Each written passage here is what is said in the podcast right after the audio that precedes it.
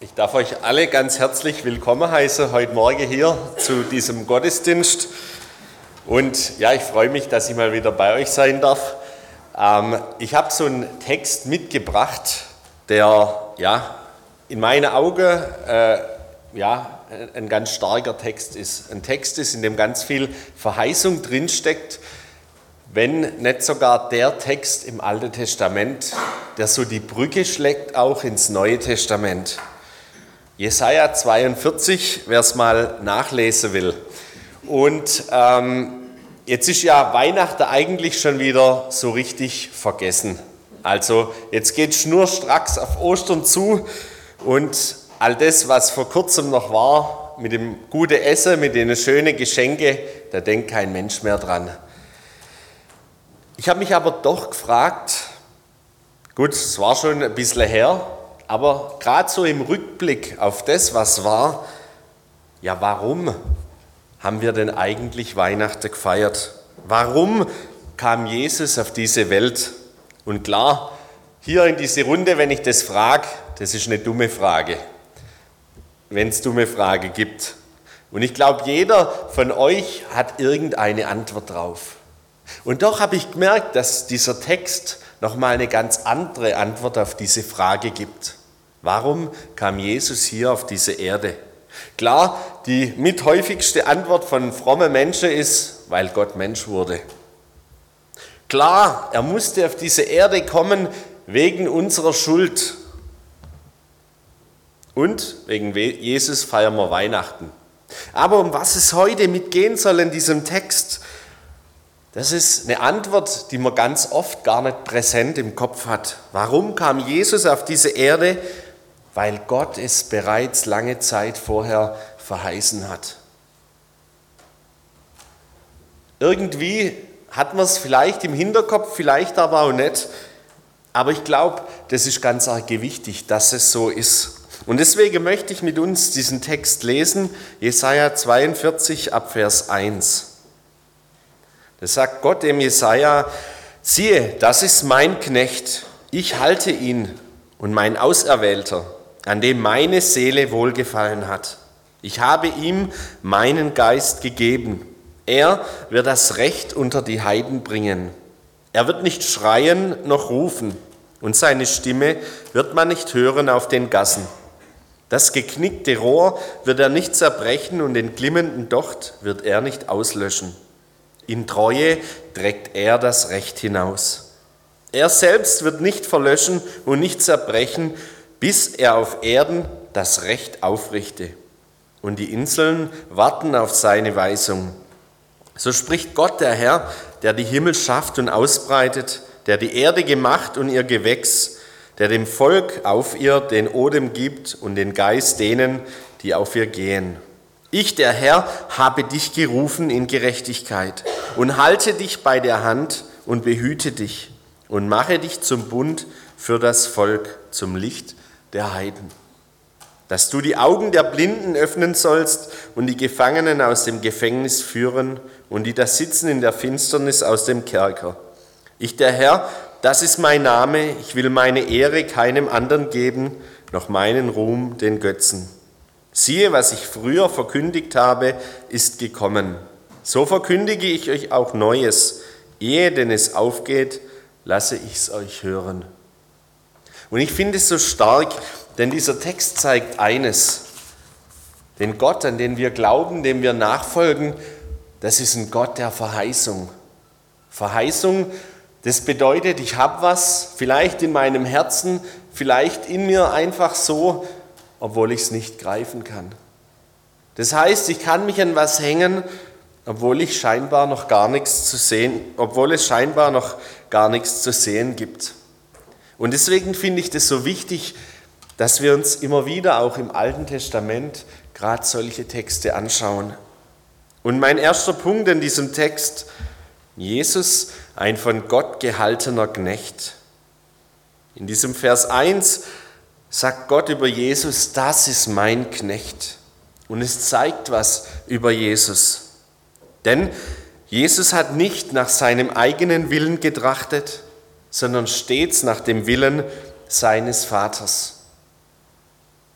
Jesus geht es nicht um sich selbst. Sein Kommen ist kein Selbstzweck, sondern sein Kommen ist der Wille seines Vaters. Und seine Mission hier auf dieser Erde hat ein höheres Ziel. Nicht für sich selbst, sondern für Gott den Vater und für seine Geschöpfe. Und Jesus, wie gern hätte er den Kelch im Garten Gethsemane an sich vorübergehen lassen. Aber was hat er gesagt? Nicht mein Wille, sondern dein Wille geschehe. Aber Gott verheißt auch dem Jesaja, ich halte ihn. Das heißt, egal was ihm, was Jesus auf dieser Erde zustoßen wird, egal was Menschen mit ihm machen werden, ich lasse ihn nicht los. Diese Aussage, ich halte ihn, zeigt aber zugleich noch was anderes, nämlich der Auftrag, die Mission, für die Gott seinen Sohn auf die Erde geschickt hat, die wird er zum Ziel bringen. Ich halte ihn, damit ich mit ihm zum Ziel komme. Und für mich ist es so was Geniales, was Gott da über, also was Gott der Vater über Jesus sagt, das gilt auch für all die, die ihm nachfolgen.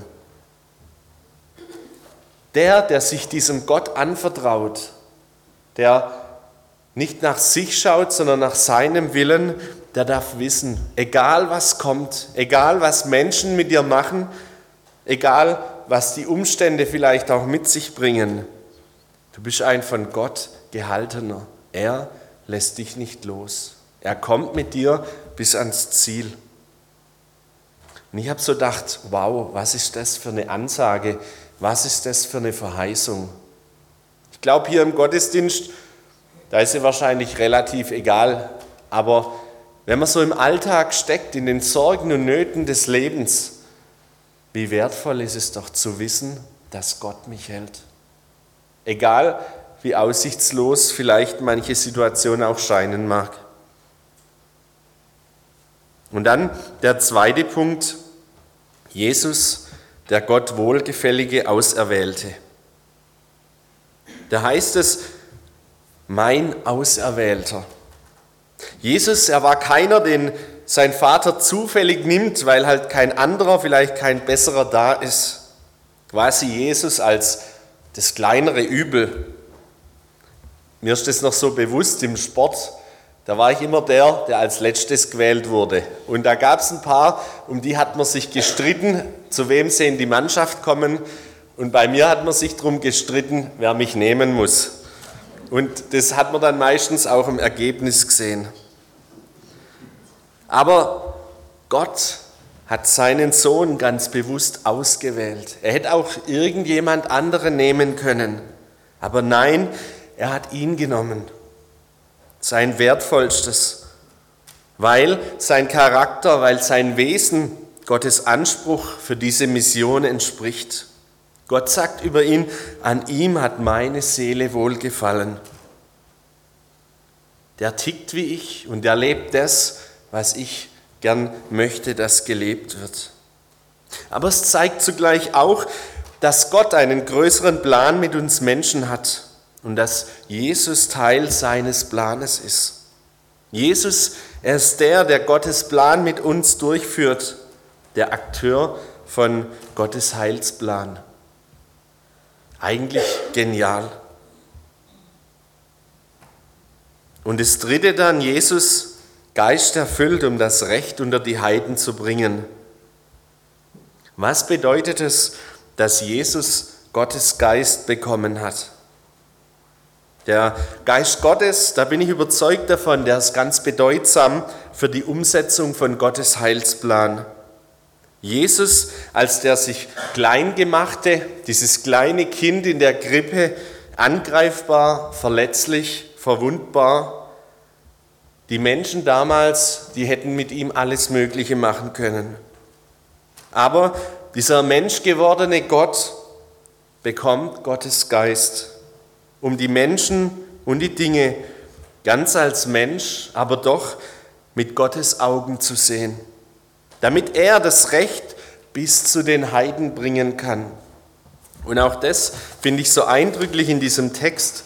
Da heißt es, er selbst wird nicht verlöschen und nicht zerbrechen, bis er auf Erden das Recht aufrichte und die Inseln warten auf seine Weisung. Bis ans Ende der Erde, im letzten, im hintersten Eck, auf der letzten Insel, egal ob im Pazifik oder im Atlantik oder sonst wo, wird er das Recht aufrichten. Aber ich habe mich gefragt, was ist es denn für ein Recht, das er unter die Heiden bringt? Ist es dieses Gesetz, dieses mosaische Gesetz, das uns allen bekannt ist aus dem alten Bund? Dieses Gesetz, dass ich weiß, was falsch läuft vielleicht in meinem Leben? Wenn dieses mosaische Gesetz dabei ist in diesem Recht, dann nicht nur das. Es ist, wenn dann das Gesetz, um aufzuzeigen, ihr alle habt versagt. Wir alle haben versagt.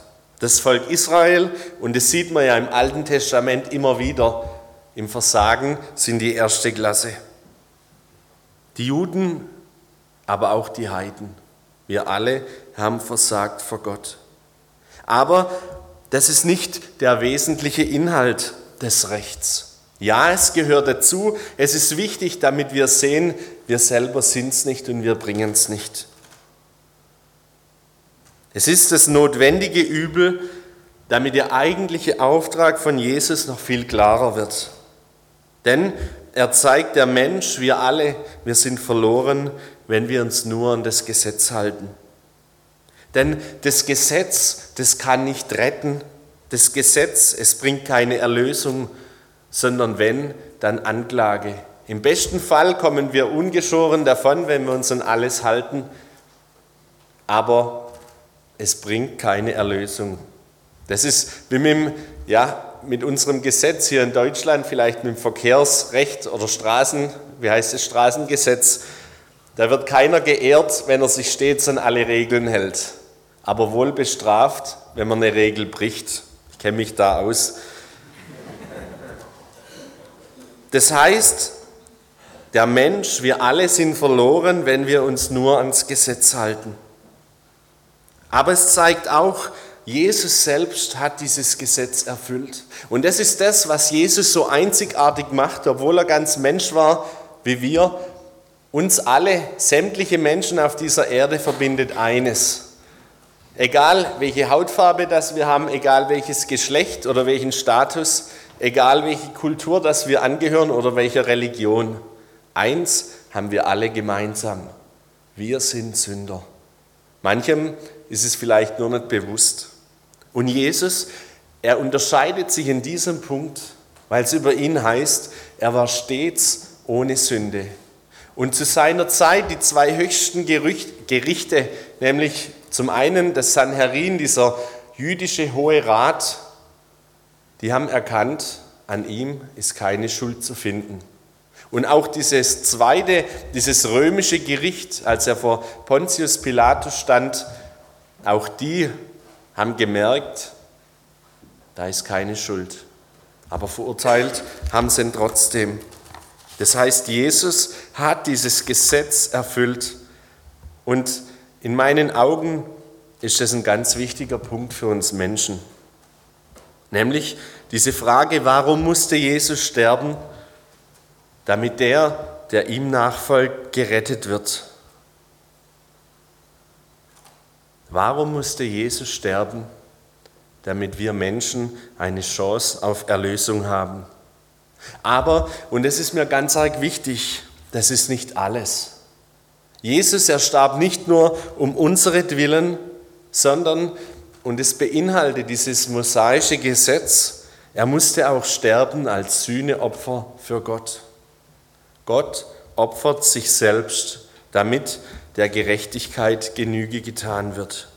Jesus musste sterben, damit Gottes Gesetz Gerechtigkeit erfährt, damit die Schuld, die Sünde, die zwischen Gott und uns Menschen steht, gesühnt wird, ausgeräumt wird. Das heißt, wenn das steht in diesem Jesaja-Text, er wird das Recht unter die Heiden bringen, dann beinhaltet es Gesetz und Evangelium. Gesetz hat die Kraft zu verurteilen, Evangelium hat die Kraft zu erlösen. Dann der nächste Punkt, Jesus kein Schreihals auf großer Bühne. Da heißt es in diesem Text, er wird nicht schreien noch rufen und seine Stimme wird man nicht hören auf den Gassen. Ich habe ja so eine kleine Tochter, die ist vor kurzem ein Jahr alt geworden. Also die hört man manchmal richtig gut. Das ist ein kleiner Schreihals. Wenn es nicht so ist, wie sie es gern hätte, dann meldet die sich zu Wort. Auch wenn sie noch nicht wirklich reden kann. Aber bei Jesus, da ist genau vom Gegenteil die Rede. Und es zeigt was über seinen Charakter, über sein Wesen, so wie es da steht, diesen Gottesknecht. Jesus, er drängt sich uns nicht auf. Er möchte Herzen begeistern und gewinnen, aber er zwingt uns nicht. Er lässt uns Freiheit. Und es ist ganz im Gegensatz zu dem, wie so viele Herrscher auf dieser Erde tun. Da wird mit Gewalt, mit Zwang irgendwas forciert und die, die unter diesen Menschen stehen, die haben eigentlich gar keine Wahl. Manchmal ist es offensichtlich, aber ich habe es auch erlebt, dass es ganz unterschwellig passiert. Ich war in Bangladesch in meiner Ausbildung, da hatten wir so, ich glaube, zwei- oder dreiwöchiges Praktikum und das ist ja schon anders wie bei uns. Da wuselt es nur so von Menschen, da ist immer irgendwie Geschrei und ja, da ist Leben einfach. Und dann wird da dreimal am Tag, da hängen überall so Lautsprecher für Durchsagen, da hört man das Geschrei von dem Muizin. Und am Anfang war es befremdlich. Da ist man erstmal zusammenzuckt, wenn es da plötzlich losgeht. Aber wir waren eine Gruppe Studenten und wir alle haben irgendwie gemerkt, wie das was mit uns macht. Uns war wohl bewusst, was das ist, aber so nach ein paar Tagen, nach einer Woche, ich weiß nicht, ob es jemandem von euch auch schon mal so gegangen ist in so einem Land, da fängt man irgendwie manchmal an, das mitzusingen, jodeln, was weiß ich. Irgendwie macht das was mit einem. Man ist dem immer wieder ausgesetzt und gut, vielleicht macht man sich auch ein bisschen drüber lustig, aber es beeinflusst mich in meinem Denken. Da wird unterschwellig versucht, die Leute zu beeinflussen. Und das schätze ich so an Jesus. Er drängt sich uns nicht auf.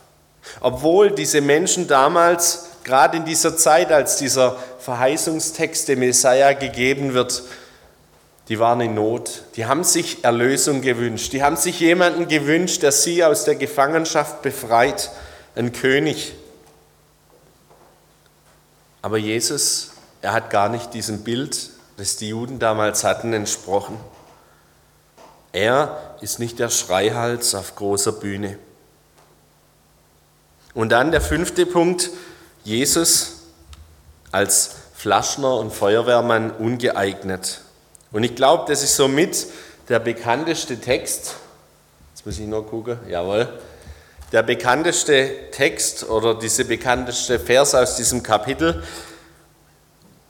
wo es heißt, das geknickte Rohr wird er nicht zerbrechen und den glimmenden Docht wird er nicht auslöschen. In Treue trägt er das Recht hinaus. Mit diesem geknickten Rohr, da ist nicht die Wasserleitung gemeint, sondern ein Schilfrohr. Es war damals gang und gäbe in dieser Zeit. Und ein Schilfrohr, was zeichnet es aus? Es ist stabil und stark. Man kann Körbe und Matten und so weiter draus machen. Aber wenn es geknickt ist, dann ist diese Stärke verloren. Dann erfüllt es diesen Zweck nicht mehr. Und dann ist dieses andere Beispiel mit dem glimmenden Docht, der auf das Ende eines Feuers hinweist. Und wie ist es denn, wenn wir eine Kerze ausmachen und dieser Docht glimmt noch nach? Da ist doch jeder versucht, nochmal irgendwie hinzugehen, dass es nicht so sehr stinkt, dass man dieses Glimmen schnell zu Ende bringt. Diese Verse, wenn man sie hört, die sind ermutigend und hoffnungsvoll. Und sie werden auch gerne auf Ermutigungskärtchen verwendet, weil sie ein Stück weit den Charakter von Jesus zeigen. Und wenn ich diesen Text lese, ganz oft auf Ermutigungskärtchen, dann merke ich mit dem Teilvers, der noch dazugehört, und er kommt vielleicht in der guten Nachricht Bibel ein bisschen besser zur Geltung. Der wird ganz oft weggelassen. Er bringt dem geschlagenen Volk das Recht, damit Gottes Treue ans Licht kommt. Darum löscht er diesen Docht nicht aus. Wir hatten in Dagersheim vor ja, kurzem so eine Reihe über das Richterbuch. Und damals haben wir erkannt und haben wir gepredigt, die Richter, die sind so ein kleiner Abglanz von dem Messias, der Rettung bringt. Die Richter, das waren alles Menschen, aber die kamen immer, die hat Gott hervorgerufen, um das Volk zu retten in ihrer Situation. Er hat dafür gesorgt, dass einer aufsteht und das Volk wieder rumreißt. Aber es waren eben Menschen. Und wenn man sich diese Richter anschaut, die haben alle kläglich versagt.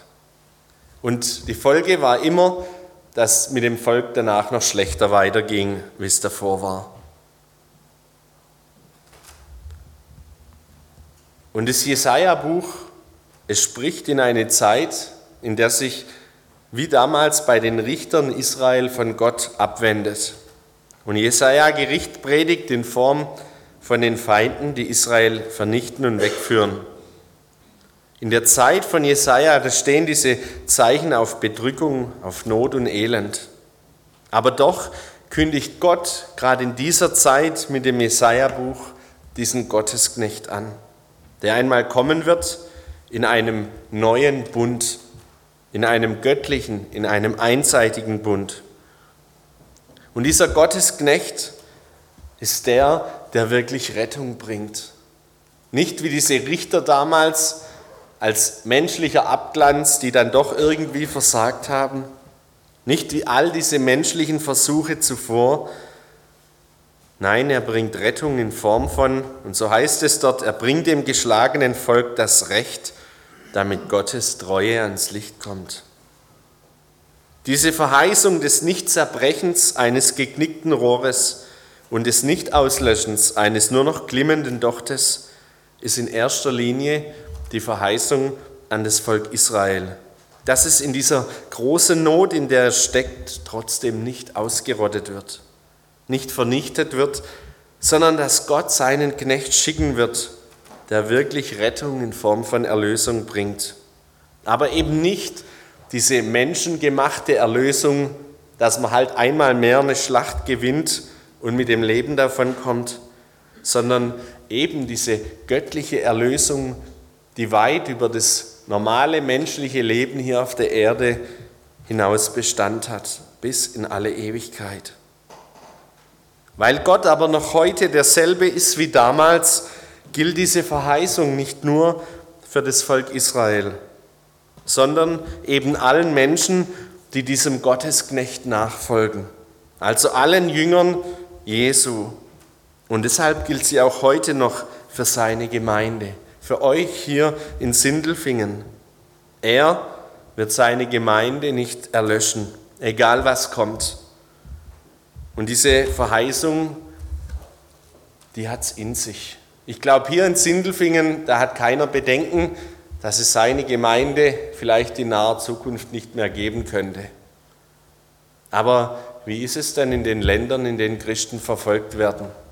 Und ein Freund von mir, der hat diese Woche eine E-Mail geschrieben, der ist in so einem Land und da geht es wirklich heiß her. Da überlegt man sich zweimal, bekenne ich es, dass ich dazugehöre oder nicht.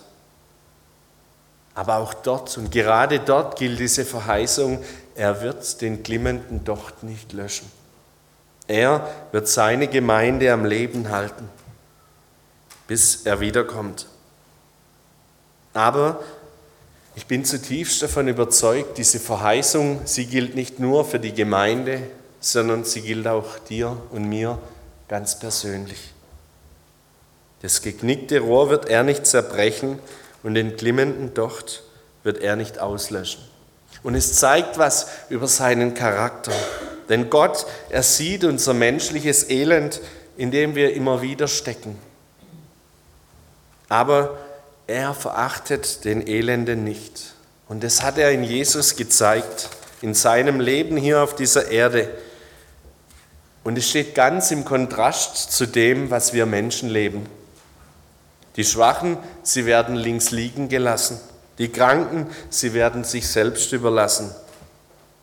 Freilich heißt es nicht, dass Gott jede menschliche Schwachheit hier in diesem Leben in große Stärke, dass er jede Krankheit in Gesundheit, jeden Misserfolg in Erfolg und jedes Problem in ein gelöstes Problem verwandeln würde.